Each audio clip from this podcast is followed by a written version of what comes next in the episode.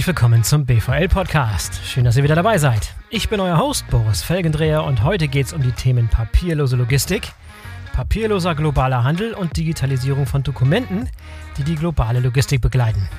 Einer der führenden Experten zu diesen Themen in Deutschland ist Dr. David Safe von der Universität Oldenburg. Und genau den haben wir heute zu Gast. David arbeitet mit seinem Team unter anderem an der Digitalisierung eines der wichtigsten Handelsdokumente überhaupt, das Connoissement oder auch Bill of Lading. Das klingt sehr speziell, ist aber bei näherem Hinschauen ein hochinteressantes Thema, bei dem neueste Technologien wie zum Beispiel Blockchain zum Einsatz kommen. David beschreibt die Digitalisierung des Connoissements als die Königsdisziplin des papierlosen Handels. Das heißt, vieles, was wir heute über dieses Dokument erfahren, lässt sich auch auf alle möglichen Arten von Handelsdokumente übertragen. Also, spannende Sache. Bevor wir loslegen, noch ein Hinweis auf die Digital Logistics Days 2022. Das ist eine dreitägige Online-Konferenz, die von der Bundesvereinigung Logistik BVL am 15., 16. und 17. März veranstaltet wird. In diesen drei Tagen werden drei Themen behandelt, nämlich an Tag 1 Commerce and Delivery, an Tag 2 Warehouse and Automation und an Tag 3 Transport und Global. Das Programm ist mit sehr hochkarätigen Referenten besetzt und die Teilnahme ist kostenlos.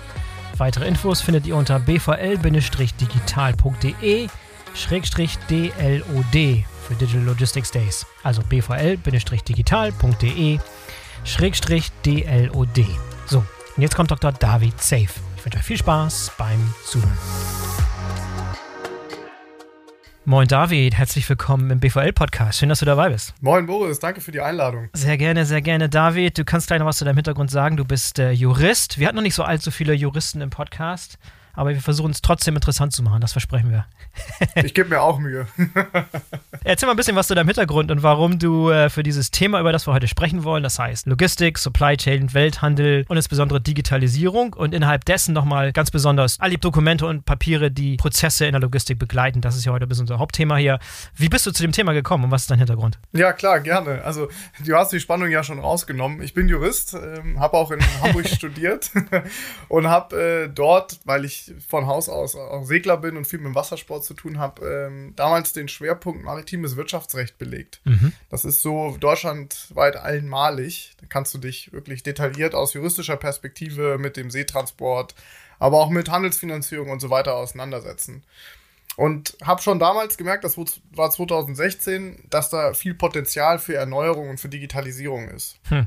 Ja. Dann bin ich im Anschluss nach Bremen gegangen, in eine Kanzlei, die sicherlich den Hörern äh, und Hörerinnen hier äh, bekannt ist, bei Schacko und Partner, also auch einschlägige, seerechtlich orientierte Kanzlei. Und gemeinsam mit denen haben wir in 2017 die Bremer Konferenz zum maritimen Recht organisiert. Und dort war das Thema elektronische Transport- und Frachtdokumente. Und das war 2017 zeitgleich auch so, ich würde mal sagen, der erste richtige Bitcoin-Hype und Elektronisierung, Tokenisierung von Wertgegenständen im Internet. Ja. Und auf der anderen Seite die Konferenz elektronische Transportdokumente. Und dann dachte ich mir, das muss doch irgendwie zusammengehen. Und habe dann mein Dissertationsthema entwickelt ähm, zum elektronischen Konnoissement. Also Bill of Lading ist wahrscheinlich eher der geläufigere Begriff. Und habe mich dann an der Universität Oldenburg juristisch auseinandergesetzt, wie man in Deutschland rechtssicher äh, Bills of Lading, also Konnoissemente, digitalisiert. Und das Ganze haben wir an der Uni Oldenburg in ein Forschungsprojekt gegossen, das Haptik heißt, ähm, vom Bundeswirtschaftsministerium mit knapp 1,4 Millionen Euro gefördert wurde. Mhm. Und ähm, dort haben wir gemeinsam mit Schenker und dem Office-Institut aus Oldenburg eine Anwendung entwickelt, die vollständig rechtssichere elektronische Konnoissemente darstellen kann. Und das war so der Starting Point für alles andere. Dabei ist mir aufgefallen, dass der internationale Handel und auch das Transportwesen ziemlich papierbasiert ist. Und ähm, den Umstand würde ich gerne ändern. Das ist ja. so die kurze Story zu mir. Ja, interessant, dass du, dass du Bitcoin ansprichst und so die erste Euphorie. Dann hast du sozusagen den ersten Bitcoin-Winter, den ersten Krypto-Winter und Blockchain-Winter mitgemacht. Also nach der ersten Euphorie kam so der kam so die Ernüchterung äh, und dann kam so der zweite Frühling. Äh, jetzt gucke ich wieder auf die Kurse. Das hängt auch ein bisschen zusammen mit den Kryptokursen, was ja so ein bisschen bisschen schade ist eigentlich, dass viele Leute irgendwie die Kryptokurse und die Bitcoin-Kurse mit der Technologie verbinden, die dahinter steht und ob das nun wirklich eine Blase war oder nicht. Also das ist ein bisschen, wird immer in einen Korb geworfen, dummerweise. Ne? Hm, ja, ganz genau. Ja, dann äh, beschreib uns doch mal vielleicht im, im, ersten Schritt, wie analog der globale Handel noch unterwegs ist in Bezug auf Dokumente und Papiere und die ganze Abwicklung. Ich meine, viel, viel ist erreicht worden, ich glaube, in der Digitalisierung. Wenn es um solche Prozesse geht, aber in vielen Bereichen wurde wahrscheinlich seit 2016, 17 überhaupt noch gar kein Fortschritt gemacht. Kannst du vielleicht mal so ein kleines Abbild davon geben, wo momentan noch, wo, wo wir hinterherhängen sozusagen? Was ist momentan Status quo? Ja, klar, gerne. Aber auch hier muss man vielleicht differenzieren, die Welt vor Corona, als es uns allen noch gut ging, und dann die Welt nach oder mit Corona. Ähm, denn Aha. Corona hat hier ganz, ganz, ganz viel bewegt, ganz, ganz viele Dinge ermöglicht, von denen ich ehrlich gesagt gedacht hätte, dass sie erst in 10 oder 20 Jahren auf uns zukommen. Mhm. Aber im Kern kann man das so zusammenfassen. Papier ist der Informationsträger Nummer eins im internationalen Handel und im internationalen Transportwesen. Das ist Papier. leider ja. auch noch der Status quo. Das bedeutet, gerade für den Überseehandel, der zum Beispiel durch ein Akkreditiv finanziert wird, dass immer noch wahnsinnig viele Dokumente ausgestellt werden müssen, die etwas über die Ladung selbst aussagen, über die Herkunft der, ähm, der Ware, aber auch über die Beteiligten am Transport etc. pp. Und diese pa Papiere müssen eben auch auf Papier vorgehalten werden. Und beim Konsument, also Bill of Lading, mit dem ich mich ja schwerpunktmäßig befasst habe, ist es dann halt auch so, dass du die Ware im Empfangshafen, also wenn du jetzt hier einen Überseehandel von Hamburg, weiß ich nicht, nach New York äh, durchführst, dass du dann deinen Container auf den Weg bringst. Den, wenn du einen Slot bekommst, dann schickst du ihn über, über den Seeweg nach New York. Und du bekommst den Container, aber wenn du es mit einem Akkreditiv äh, unterlegt hast, aber nur zurück, ähm, wenn die Dokumente auch rechtzeitig dort sind. Das bedeutet, ja. ein Schiffstransport wird immer auch begleitet durch ein Flugzeug in den meisten Fällen, das nichts anderes macht, als Papier zu transportieren. Weil der Empfänger im Empfangshafen braucht halt das Papier. Ja. Und das machen wir seit hunderten von Jahren so, im Prinzip. Das, ja, also jetzt mit dem Flugzeug so seit 100 Jahren ungefähr, aber. nee, nee, schon klar, aber die, ähm, die Transport- und Logistikprozesse werden seit jeher von Papieren und ja. Papierdokumenten begleitet. So. Ja, wir, aus unserer Perspektive klingt das ja fast ein bisschen absurd. Ne? Ich, also ich zähle mich ja schon irgendwie zu der Generation Digital Natives. Aber wenn man sich das mal näher anguckt, ist das ja eine riesige zivilisatorische Leistung. Das ist ja eigentlich ein Meisterwerk, dass wir es geschafft haben, diese Prozesse weltweit standardisiert zu entwickeln und auch zu leben. Und dass wir uns es irgendwie geschafft haben, auf diese sechs oder sieben Dokumente äh, zu einigen. Ja. Und das finde ich so als, als Jurist, finde ich das so spannend. Es gibt im keinem, keiner Rechtsordnung der Welt, auch in den ganzen völkerrechtlichen Verträgen, keine abschließende Definition dafür, was eigentlich ein Konnoissement ist. Hm. Und trotzdem weiß jeder, wenn er es sieht, dass es ein Konnoissement ist. Ja. Das ist das Verrückte. Also die zivilisatorische ja. Leistung ist, ist bahnbrechend. Ja, man muss vielleicht auch fairerweise dazu sagen, dass ähm, dass wir ein bisschen weitergekommen sind in der Hinsicht, dass viele der Dokumente ja nicht mal per Hand irgendwie, also ein Dokument mit Hand ausgefüllt wird und dann in, in Aktenordner, sondern die werden zum großen Teil aus Systemen, aus SAP-Systemen oder ERP-Systemen generiert und können verschickt werden und so weiter. Das heißt, es ist nicht alles Papier und analog, sondern es gibt sozusagen immer eine digitale Version in den meisten Fällen. Das ist, glaube ich, fair zu sagen, oder? Ja, schon, aber auch hier muss man klar differenzieren zwischen Digitalisierung und Elektrifizierung. Also das, okay. was du gerade mhm. beschreibst, das ist quasi die Vorstufe, das ist Elektrifizierung. Du ersetzt den Informationsträger.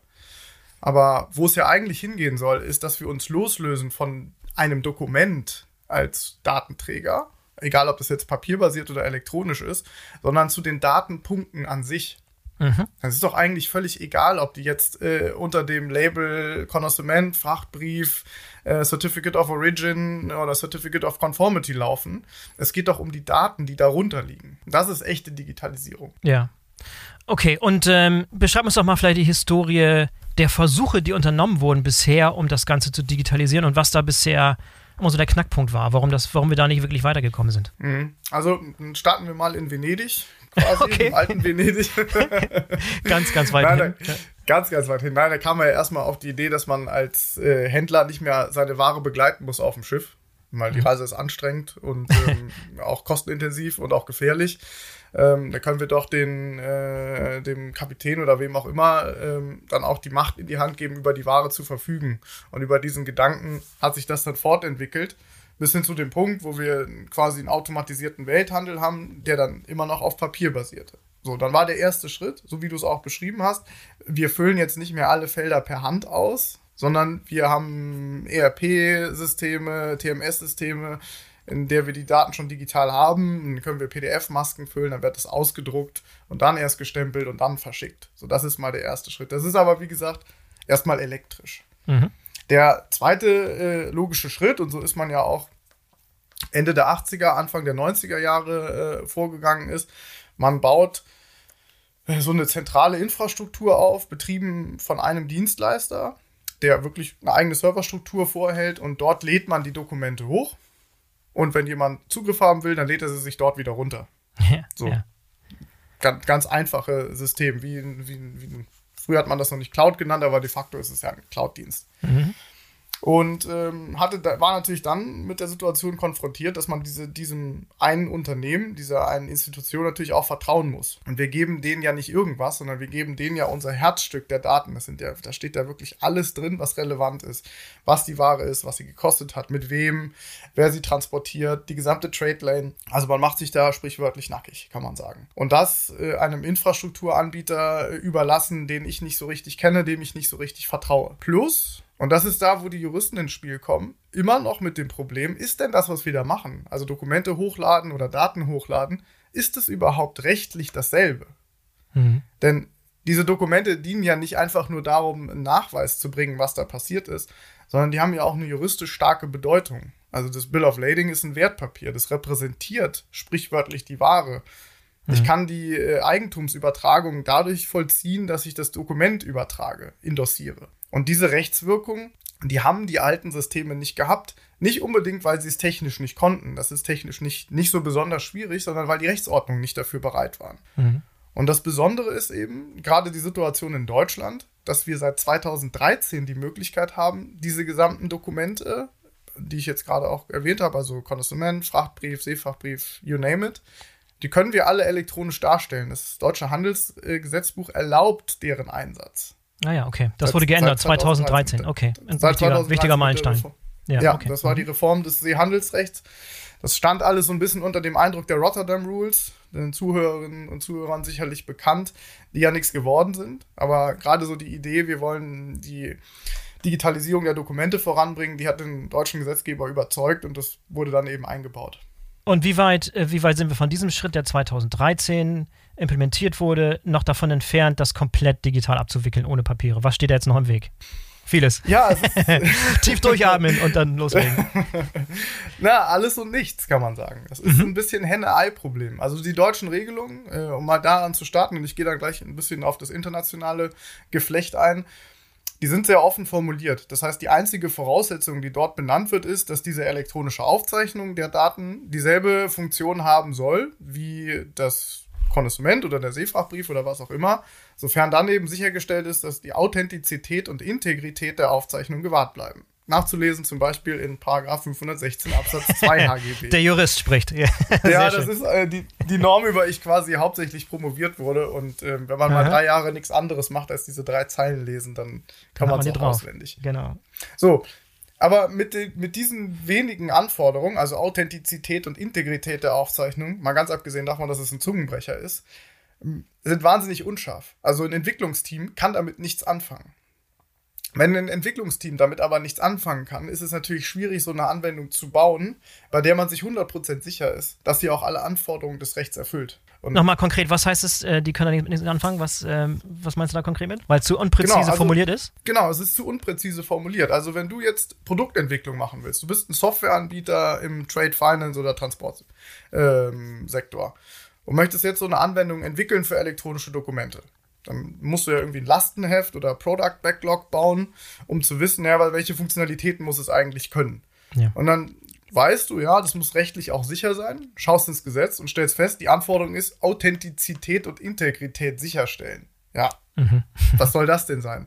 Mhm. Ja, und das ist halt ein wesentliches Problem. Also welches Sicherheitsniveau muss hier eingehalten werden? Welche Funktionen müssen überhaupt repräsentiert werden?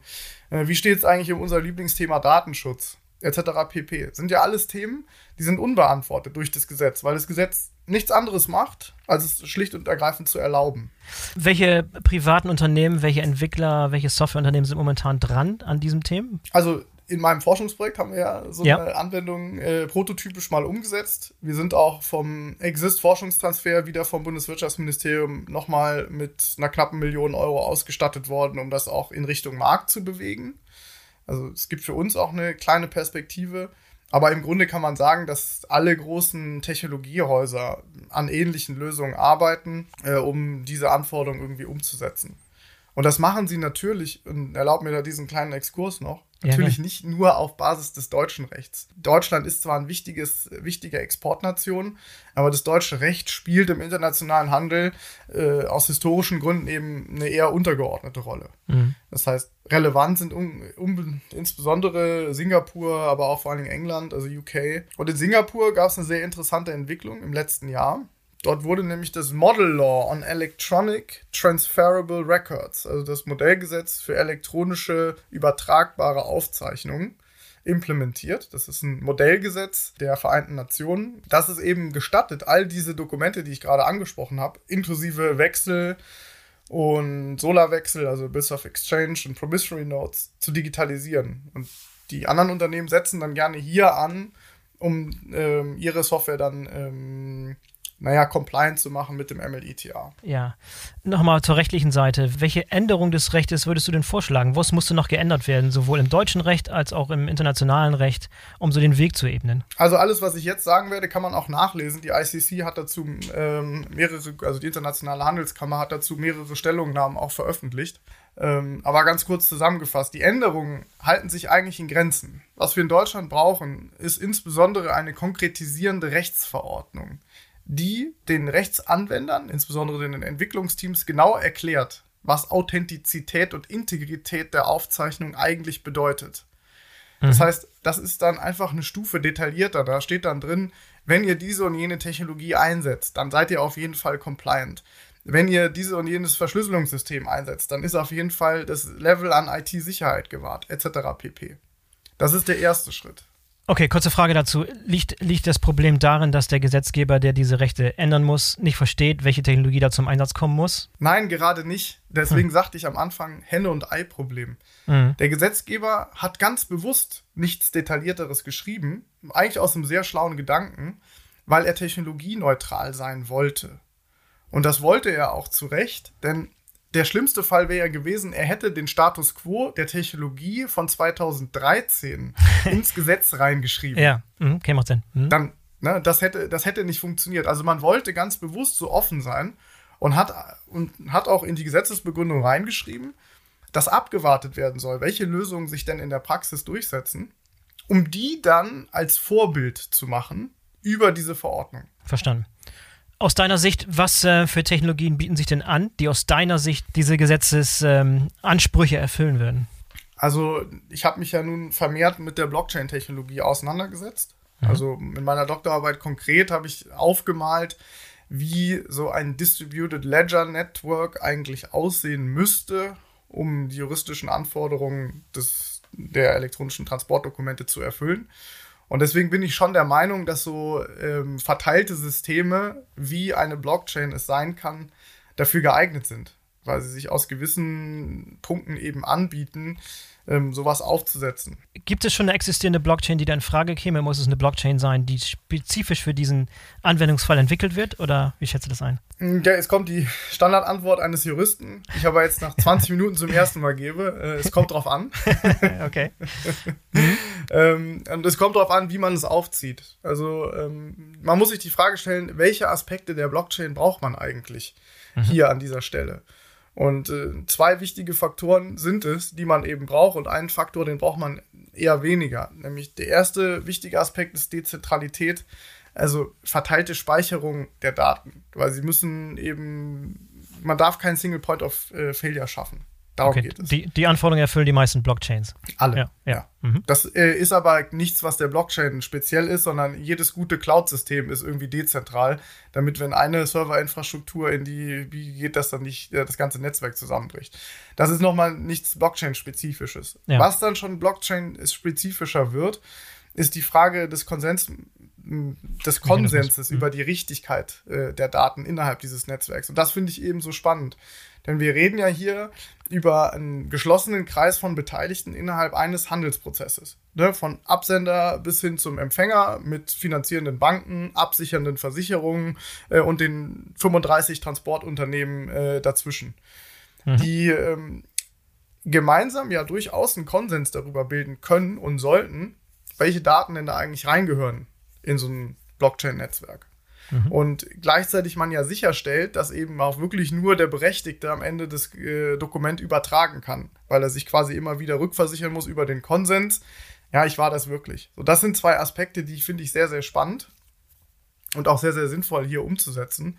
Und das kann im Kern, das sind ja die zwei Key Aspects jeder Blockchain-Implementierung und das kann also quasi jede Blockchain auch. Dann stellt sich halt eben nur die Frage, gerade das wichtige Thema Energieverbrauch. Es würde meines Erachtens überhaupt keinen Sinn machen, das auf eine Blockchain zu gießen, wie die Bitcoin-Blockchain oder ja. Ethereum, wahnsinnig energieintensiv sind. Und sehr, das, sehr teuer. Äh, Ethereum sehr, sehr teuer. Gas-Fees. Ähm, Gas-Fees. Äh, und man muss man auch sagen, das ist wahnsinnig komplex, so ein Netzwerk. Und das skaliert auch nicht.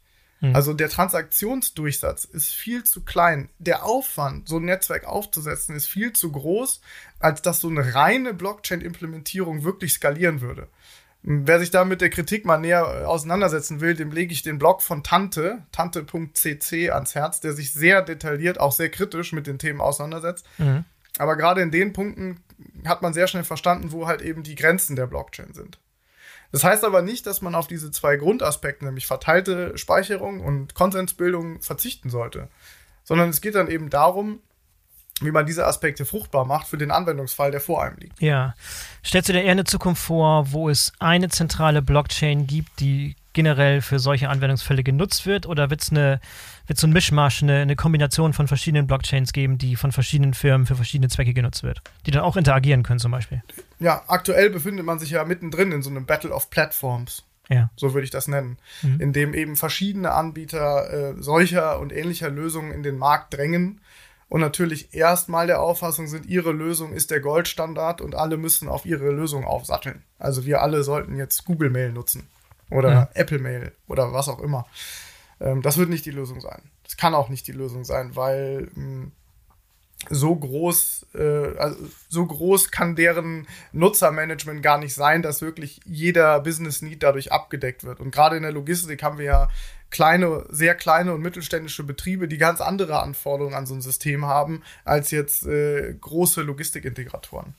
So, das wird nicht der Fall sein, sondern der Schlüssel wird darin liegen, dass man diese verschiedenen Systeme miteinander kommunizieren lässt. Und zwar nicht nur innerhalb der Logistik, sondern halt auch über also sektorenübergreifend. Mhm. Das heißt, am Ende des Tages wird es verschiedene Lösungen geben, die alle miteinander kommunizieren müssen, weil sie auch, weil bisher ist ja die Schnittstelle dieser ganzen Systeme der Mensch. Also die Mitarbeiterin oder der Mitarbeiter, der den Hörer in die Hand nimmt und bei seiner Versicherung anruft und fragt, wie denn der Stand der Dinge ist. Oder der bei seiner Bank anruft und fragt, wie denn die Finanzierung gerade läuft. Das ist, ist ja nichts anderes als eine Schnittstelle zwischen den Systemen. Und diesen Schritt wird man irgendwann mal digitalisiert haben.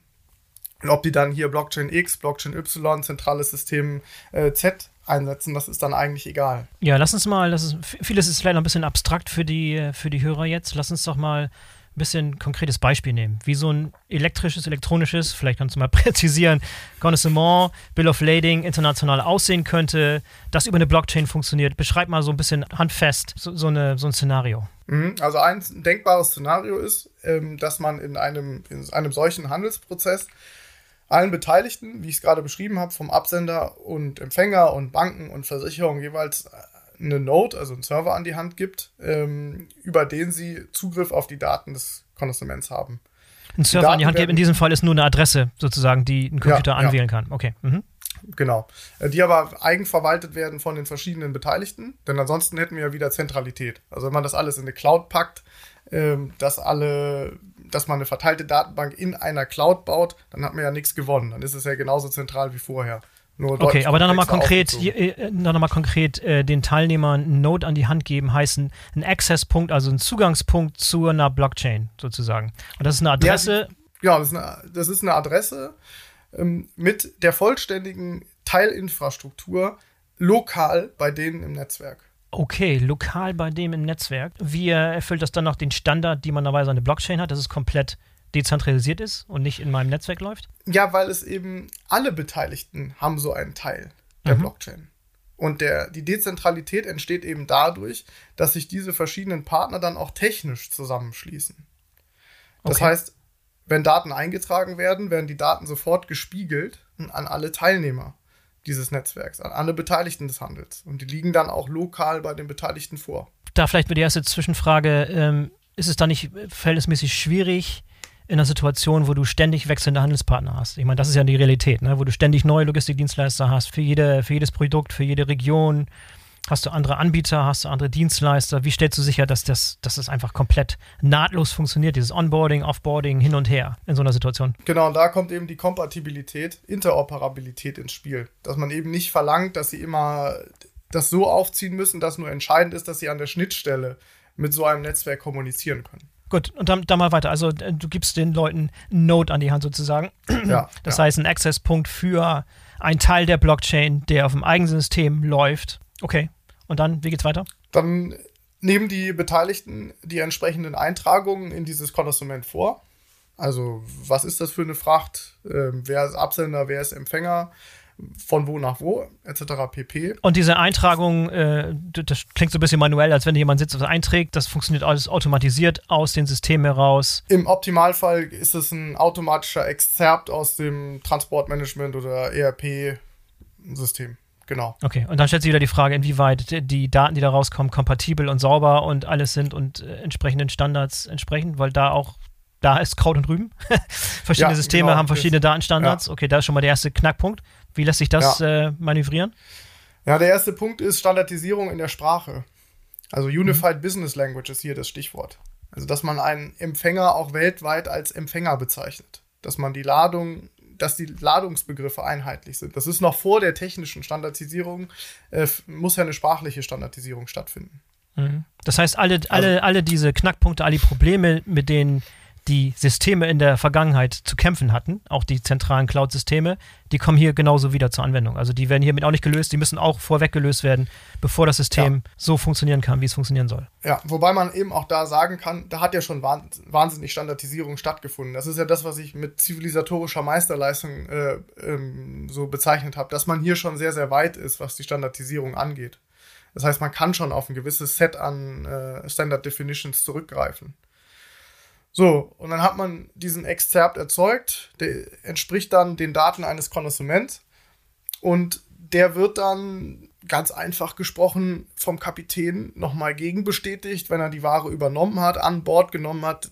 Das passiert natürlich äh, nicht immer durch den Kapitän selbst, manchmal auch durch bevollmächtigte Personen, aber machen wir mal, nehmen wir mal den schulbuchmäßigen Ausgangsfall, dann bestätigt der äh, Kapitän den Erhalt der Ware oder die Anbordnahme der Ware nochmal mit seiner elektronischen Signatur und auch dieser Eintrag wird wieder zurück an das Netzwerk gespielt. Das heißt, das gesamte Netzwerk weiß jetzt, aha, genau in dieser Sekunde ist es an Bord genommen worden. Und auch hier kann man die Digitalisierung gleich schon ein Stück weiter äh, denken. Das Beste wäre natürlich, wenn das nicht der Kapitän oder die Kapitänin händisch macht, sondern wenn auch das durch automatische Systeme ähm, erfolgt. Das heißt, sobald der Container abgestellt wird, wird ein QR-Code gescannt oder was auch immer, der wo das Scangerät verbunden ist mit dieser, äh, dieser dezentralen Datenhaltung, dann gibt es einen Eintrag an Bordname erfolgreich. Haken Ja. dran. Nur nochmal kurz zum Verständnis. Momentan ist es noch so, dass der Kapitän tatsächlich da an Bord irgendwie Dokumente vorgelegt bekommt, einen Ordner mit Dokumenten, in denen er bestätigen muss, dass die Ware an Bord ist. Das momentan wie noch gesagt, das macht, nicht, das macht nicht der Kapitän in den allermeisten Fällen nicht, sondern halt irgendeine bevollmächtigte Klar. Person. Aber Ja. an irgendeiner Stelle werden Dokumente durch eine Person äh, gezeichnet und gestempelt. Ja, Ja. Okay, gut, dann ist der Schritt äh, gemeistert und dann geht's weiter. genau. Dann ist alles in Echtzeit ja vorhanden. Das heißt, das gesamte Netzwerk hat alle Informationen jetzt in Echtzeit zur Verfügung. Und an der Stelle ist, ist der Riesenvorteil, denn was im Analogen passieren würde, wäre, jetzt geht's, äh, werden die Dokumente dem Kurier übergeben. Der Kurier bringt die Dokumente zur Bank. Und das kostet Zeit. Hm. Und wenn man sich jetzt Corona angeguckt hat, ganz am Anfang war zum Beispiel in Indien der Fall, dass die Kuriere Ausgangsverbot hatten, weil die Regierung damals Angst vor Ansteckungsgefahr hatte. Das heißt, die konnten die Papiere nicht überbringen. Das heißt, die Banken konnten auch nicht prüfen, ob die Daten korrekt waren, also die Zahlungen am Ende des Tages freigeben. Was aber ja hier passiert ist, dass die Daten in Echtzeit vorliegen. Dann sind die da und dann kann der Bankcomputer am besten sofort prüfen, ob alles übereinstimmt.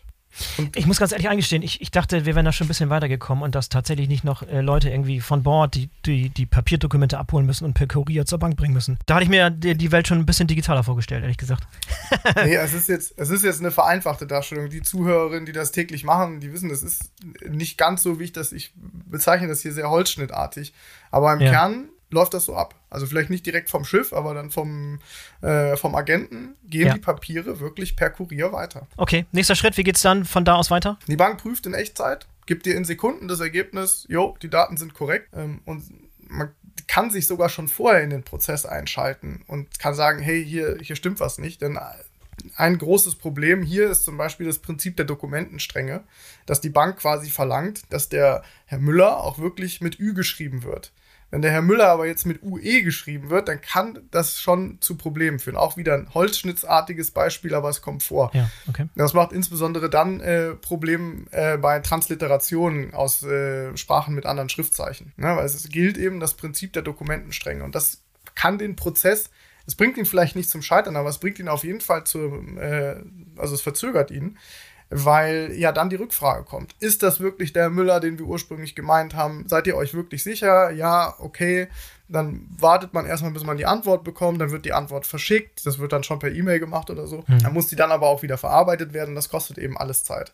Und diese ganzen Probleme hätte man nicht, wenn man das ähm, in Echtzeit zur Verfügung gestellt hätte, die Dokumentation. Ja, ich erkenne das enorme Potenzial, was da schlummert, aber ich mache mir immer noch ein bisschen so, ich muss immer wieder zurückspringen zu deinem Kommentar, in Richtung, äh, diese Blockchain sieht so aus, dass jeder Teilnehmer seinen eigenen Node hat, der auf dem eigenen Netzwerk läuft und dann jeweils andere Partner bei Bedarf damit mit zusammenfügen muss. Das stelle ich mir als den größten Knackpunkt vor, oder? Ja, das ist auch der größte Knackpunkt, wenn man das Netzwerk so streng aufziehen will, wie ich das jetzt hier skizziert habe. Also wir, wir gehen ja jetzt wirklich von dem allerstrengsten und in Anführungszeichen sichersten Anwendungsfall aus. Ähm, Soweit wird es wahrscheinlich nicht kommen weil das, was wir hier an Maß an Sicherheit erkaufen, das erkaufen wir uns eben dadurch, dass wir in jedem Unternehmen so ein System aufsetzen müssen.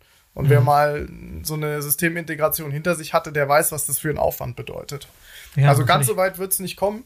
Es ist aber auch nicht ganz, es ist auch nicht erforderlich. Das muss man auch ganz ehrlich so sagen. Weil der Sicherheitsstandard, von dem wir jetzt ausgehen, ist ein Papier, mit einer faximilierten Unterschrift. mhm, ja. Und jeder gute, jeder gute Scanner und Kopierer kann mir davon ein Abbild ziehen, das so gut aussieht wie das Original. Ja. Okay, lass uns doch mal vielleicht noch ein bisschen ein paar Details auf euer konkretes Projekt werfen und wie ihr, inwieweit euer Projekt dem entspricht, was du gerade beschrieben hast und wo ihr seid und wo ihr als nächstes damit hin wollt. Mhm. Also wir stehen genau an der Stelle. Also wir haben das äh, prototypisch gezeigt, dass das geht. Also, dass man in der Lage ist, auf Basis des Rechts eine DLT-basierte Architektur aufzubauen, die elektronische Konsumente darstellen kann. Das DLT heißt Distributed Ledger Technology, das heißt äh, dezentralisierte Blockchain. DLT, genau. Okay. Ich benutze da mhm. ganz bewusst nicht den Begriff Blockchain, weil es eben, so wie wir es zurechtgeschnitten haben, nicht mehr ganz dem Dogma Blockchain entspricht. Denn okay, verstanden. Wir, wir, wir haben zum Beispiel eine zentrale Instanz, die äh, den äh, Zugriff überwacht. Also eine gewisse Authentifizierung im Vorhinein vornimmt. Denn es muss ja vorher feststehen, ob das Unternehmen 1 wirklich das Unternehmen 1 ist und Unternehmen 2 wirklich das Unternehmen 2.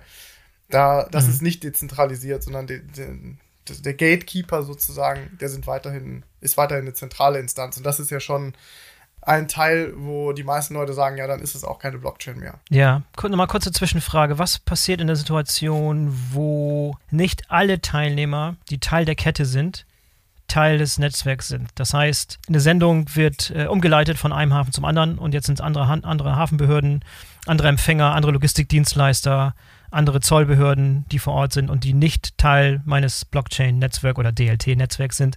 Ähm, wie gehe ich mit der Situation um? Es hängt auch hier wieder davon ab, welche Funktion denn die Beteiligten haben, die nicht Gegenstand der ursprünglich aufgesetzten Kette sind. Sind es Beteiligte, die einfach nur sehen müssen, was an Daten gespeichert ist, wie eine Behörde? Mhm. Da kann man den kann irgendjemand aus der Kette, am besten der Empfänger, äh, einen View-Only, also einen Lesezugriff geben. Die müssen für den Lesezugriff braucht man keine eigene Note stellen. Wenn die jetzt mehr machen wollen, dann muss man sich die Frage stellen, kann man nicht ähm, ich nenne das ja so eine Art Mutterinfrastruktur für die bereitstellen, dass man sagt, na, ich hoste jetzt quasi für, für dich hier einen, einen, zweiten Zugang, damit du deine Rechte wahrnehmen kannst, oder, und das wollen wir natürlich alle vermeiden, am Ende des Tages muss man es halt eben ausdrucken. Mhm. Das wäre natürlich der Worst Case. Aber ich stelle mir auch Szenarien vor, ein bisschen so upstream in der Supply Chain. Also wenn du, keine Ahnung, ein bisschen Adidas oder sowas oder ein Puma, der irgendwie hunderte oder tausende von verschiedenen kleinen asiatischen Herstellern hat, der muss die alle, alle separat mit in sein System einbinden. Habe ich richtig verstanden? Ja, auch da kommt, es stellt sich halt die Frage, welche Rolle haben die? Haben sie denn jetzt? Die Frage ist, welche Rolle haben sie jetzt und müssen, ist das eine Rolle, die auch äh, mit einem tatsächlichen technischen Zugang versehen worden ist? Also ich denke mal, dass der kleinste Manufacturer äh, in Ostasien gegebenenfalls da gar nicht mehr Gegenstand äh, des ganzen Prozesses ist, weil auch die Finanzierung erst zwei oder drei Händler später einsetzt. Okay. Aber vielleicht nochmal in Bezug auf euer Projekt jetzt, was für Minimalanforderungen auf IT-Seite der verschiedenen Parteien muss ich da voraussetzen? Oder ist das wirklich nur mit einem Stab von Beratern möglich, das Ganze zu implementieren? Also in der radikalsten Version, die ich gerade beschrieben habe, wirklich lokal gehostete Infrastruktur, geht das natürlich nur mit dem entsprechenden Aufwand. Deswegen mhm. rücken wir ja auch davon ab. Das ist auch ein Gegenstand ist, also auch ein Forschungsergebnis gewesen. Äh, und genau die Kritik, die du jetzt hier auch formuliert hast, so wird es nicht funktionieren. Zumindest nicht immer, weil die Unternehmen haben teilweise auch gar keine Infrastruktur, in die man sowas einbauen könnte. Deswegen muss man sich da behelfen und ähm, deswegen ist da die Mindestvoraussetzung ein Internetzugang.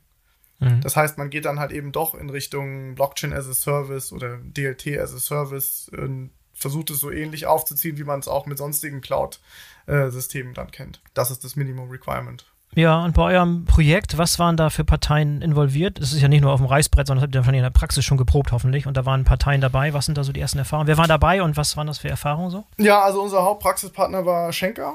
Ah ja. Mhm. Ähm, die ähm, schon beim Aufnehmen der Praxisanforderungen schon eine Menge Unterstützung geleistet haben. Ähm, ein großer Teil der Entwicklungsarbeit ist ähm, insbesondere was das Identitätsmanagement äh, angeht, wird vom Office-Institut in Oldenburg ähm, vom Bereich Office Verkehr durchgeführt, der jetzt gerade aktuell in, zum Zentrum der deutschen Luft- äh, und Raumfahrt geworden ist, DLR.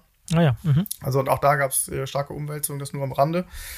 Ähm, die haben, wie gesagt, das Identitätsmanagement umgesetzt und das Ganze haben wir mal prototypisch in einem Netzwerk, äh, in einem lokalen Netzwerk der Uni mal aufgebaut. Ja, da muss man sagen, das, was man dann da eigentlich macht, ist relativ unspektakulär, denn man füllt eine Eingabemaske auf. wer ist Absender, wer ist Empfänger, was ist die Ladung, wie ist die Qualität und das wird dann signiert, wird an das Netzwerk verteilt und haben das alle in Echtzeit und sind glücklich. Also das sind ähm, ähm, das sind so die, wie soll ich sagen, so die, die groben Ergebnisse. Das Entscheidende kommt eigentlich davor und danach, nämlich wie ähm, ist, läuft die Anbindung zu den internen Systemen der Unternehmen. Und genau an der Stelle stehen wir jetzt.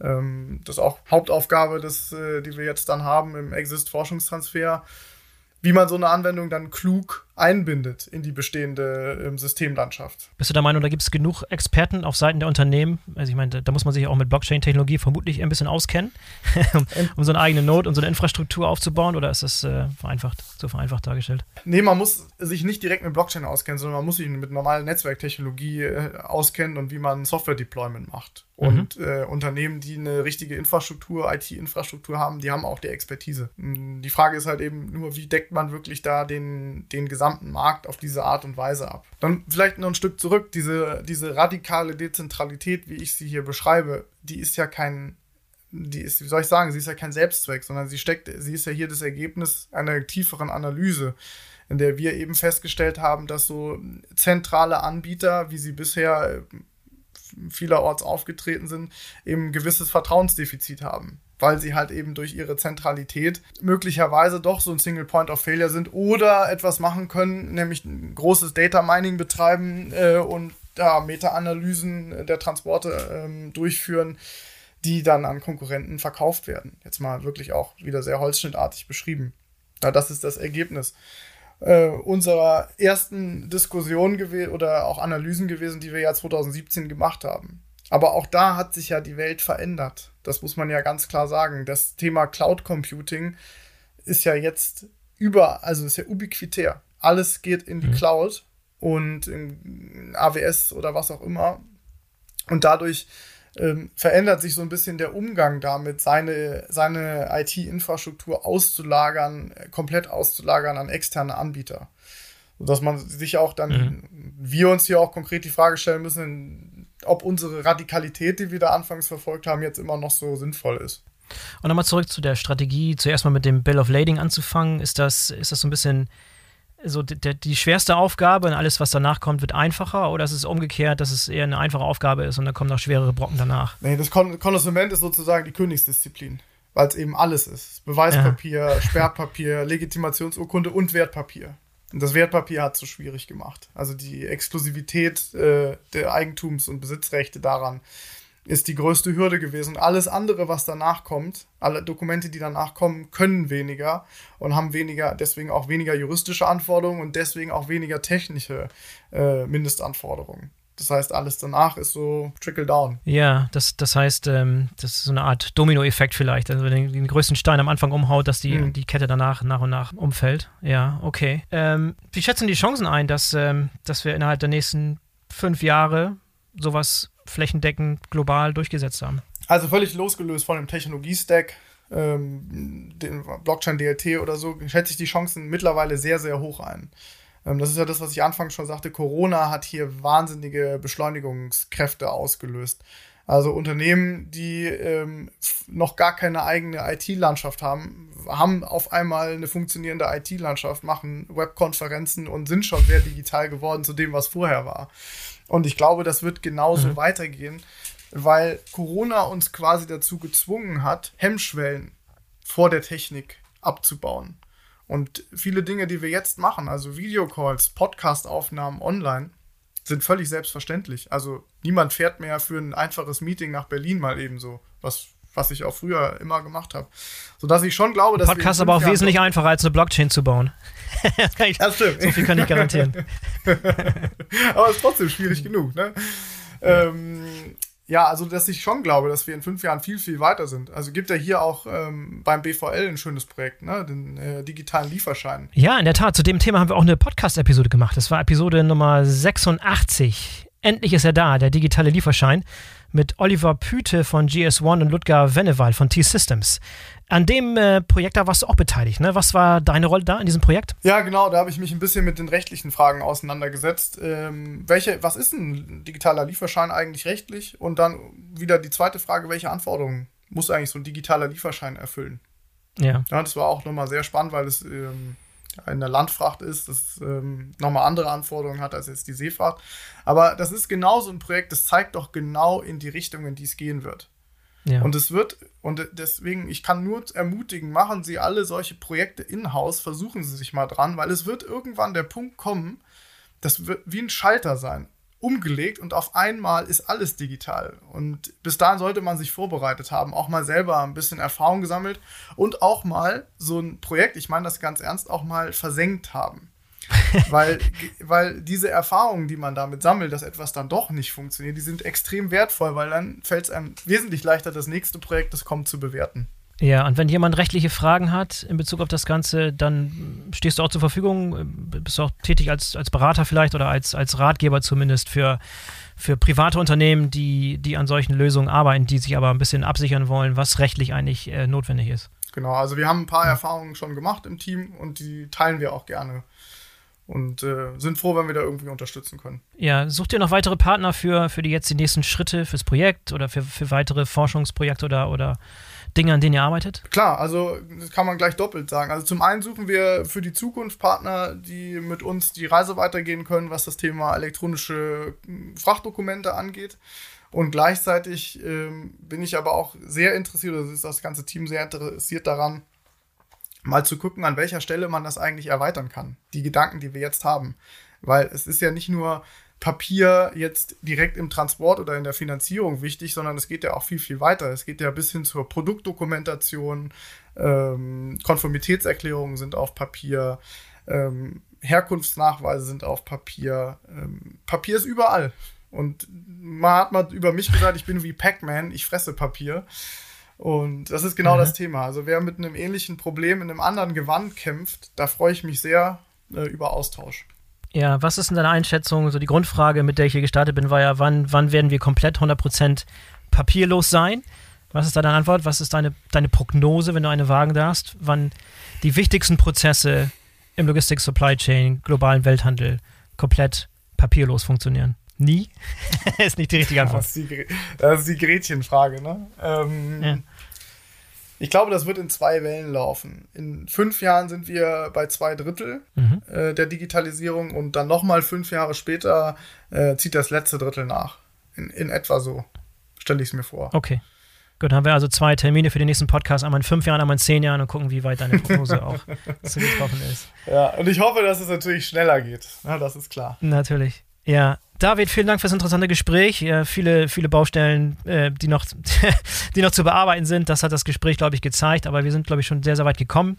Wer Interesse und Fragen hat äh, im Bereich der Legalität oder des rechtlichen Aspekts des Ganzen, bist du, glaube ich, ein sehr, sehr guter Ansprechpartner, nicht nur in Deutschland, auch weltweit, wenn ich das richtig verstehe. Also lassen wir da ein paar Links in den Show Notes äh, zu eurem Team und zu dir selber. David, danke, dass du dabei warst. Ja, klar, sehr gerne. Bis zum Vielen nächsten Dank Mal. Für die Einladung. Hat Spaß gemacht. Tschüss. So, das war der BVL-Podcast zum Thema papierlose Logistik und papierloser Handel. Ich hoffe, ihr konntet wieder mal das eine oder andere lernen und ihr seid in der nächsten Woche wieder dabei. Am besten ihr abonniert den Podcast, damit ihr keine der kommenden Folgen verpasst. Ich sage Tschüss und auf Wiedersehen. Bis zum nächsten Mal. Euer Boris Felgendreher.